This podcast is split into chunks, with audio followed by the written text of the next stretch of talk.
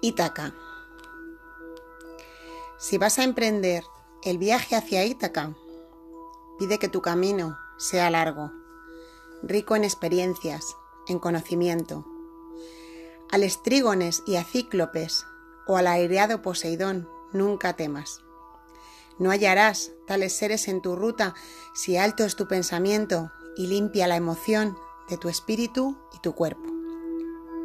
Al estrígones y a cíclopes ni al fiero Poseidón hallarás nunca si no los llevas dentro de tu alma, si no es tu alma quien ante ti los pone. Pide que tu camino sea largo, que numerosas sean las mañanas de verano en que con placer, felizmente, arribes a bahías nunca vistas. Detente en los emporios de Fenicia y adquiere hermosas mercancías, madreperla y coral, ámbar y ébano perfumes deliciosos y diversos. Cuanto puedas, invierte en voluptuosos y delicados perfumes. Visita muchas ciudades de Egipto y con avidez aprende de sus sabios. Ten siempre a Ítaca en la memoria. Llegar allí es tu meta, mas no apresures el viaje. Mejor que se extienda largos años y en tu vejez arribes a la isla, con cuanto has ganado en el camino, sin esperar que Ítaca te enriquezca. Ítaca te regaló un hermoso viaje. Sin ella el camino no hubieras emprendido, mas ninguna otra cosa puede darte. Aunque pobre la encuentres, no te engañará Ítaca. Rico en saber y en vida, como has vuelto, comprendes ya qué significan las Ítacas. Buenos días, buenas tardes o buenas noches, sea cuando sea, estés escuchando este nuevo episodio del podcast Itaca en la Nube, titulado Las Ítacas. Soy Pilar Polo García, estoy en Ítaca, en Alcorcón, en la Comunidad de Madrid, y hoy sí que estoy en Ítaca, estoy en, este, en esta salita en esta salita donde tantas cosas me han pasado, en este lugar donde tantas cosas he vivido a lo largo de estos últimos años. Y mm, el título del episodio de hoy no es casual, se titula Las Ítacas, porque es así como, como termina el poema de, de Cavafis, que te acabo de bueno, leer, recitar.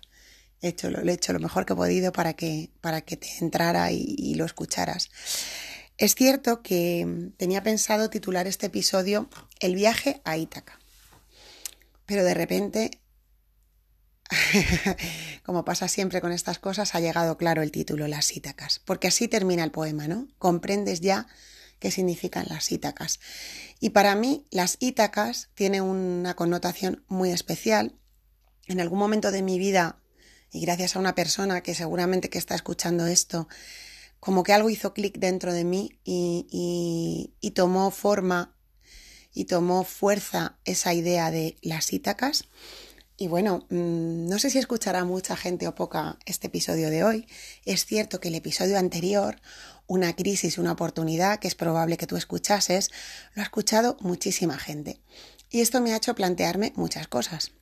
Bueno, por un lado estoy muy contenta eh, porque hago esto para que la gente lo escuche y más allá de que mi objetivo es la calidad y no la cantidad, como os digo siempre, pues bueno, si el episodio anterior ha llegado a más personas, bienvenido sea.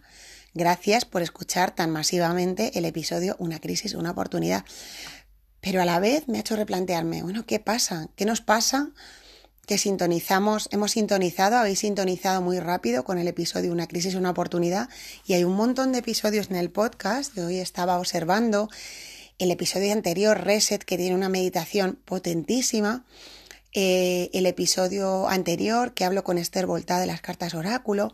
Hay tantas, tanta, tanto material ahí y de repente hay algo, una crisis, una oportunidad, que os toca más, más fuerte y, y, no, voy a, no voy a hacer ningún análisis de esto, ya está, ha sido así y, está perfecto. Pero hoy mm, estaba dándole muchas vueltas, así continuar con esto de mi crisis personal, que lleva su proceso y que está ahí y que no se ha terminado y que está relacionada con lo que hoy os cuento, las ítacas. ¿Comprendes ya qué significan las ítacas? Bueno, como os decía, iba a titular el, episodio El viaje de Ítaca, o el, no, el viaje a Ítaca. Eh, nosotros hace, ahora en octubre, 18 años, es la primera vez que pusimos a un negocio este nombre, Ítaca, no exactamente a la tienda en la que estamos ahora, sino a otra que abrimos antes. Y un poco inspirados por el descubrimiento en la universidad de este poema, bueno, pues un profesor de la universidad un día vino con este poema a la tienda, uy, perdón, a la clase.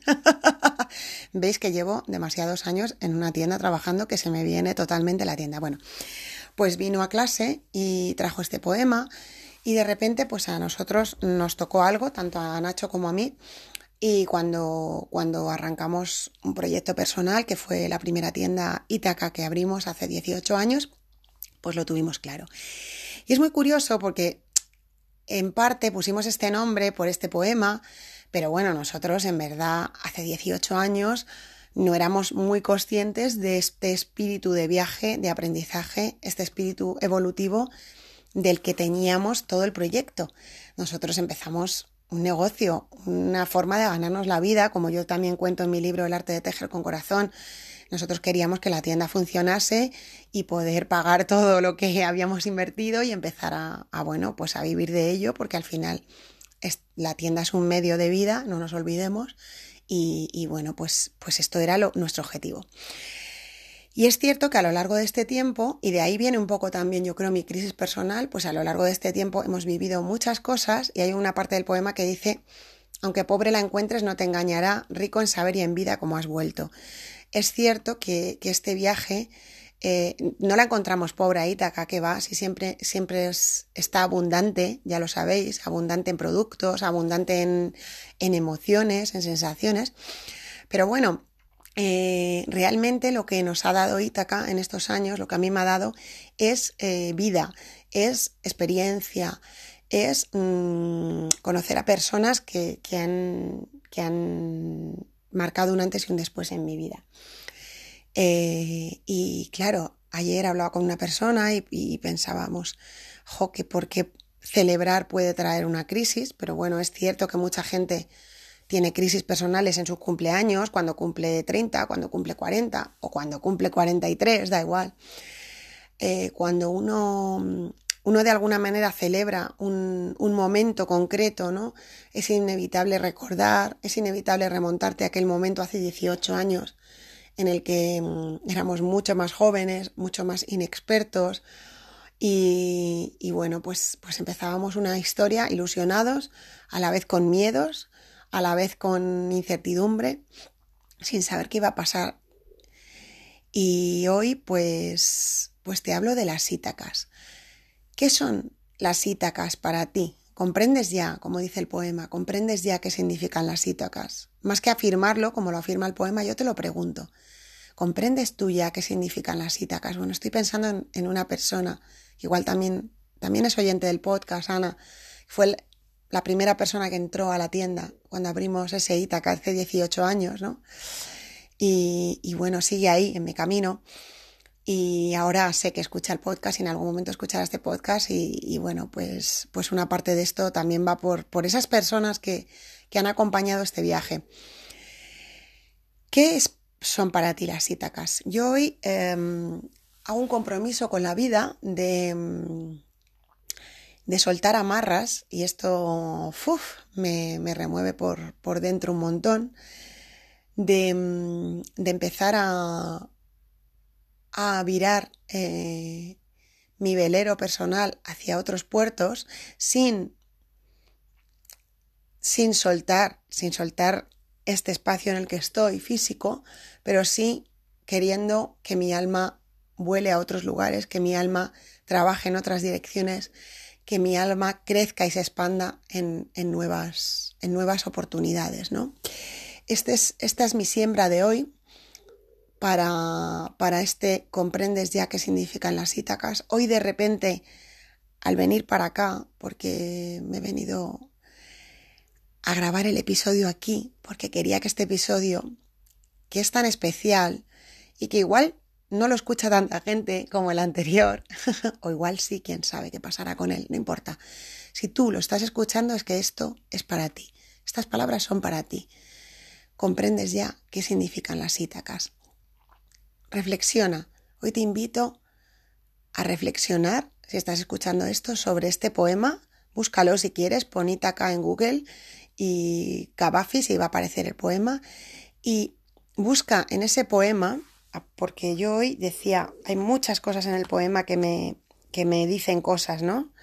Eh, muchos. Pide que tu camino sea largo. Uf, wow. Pide que tu camino sea largo. Esta es muy buena.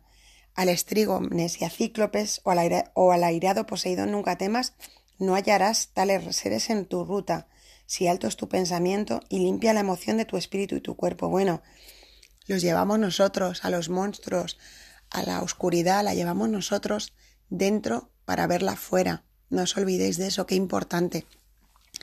El viaje a Ítaca tiene todas estas connotaciones, que sea largo, ser pacientes, saber esperar y pues eso, tener claro que nosotros vemos fuera lo que llevamos dentro, que somos espejos.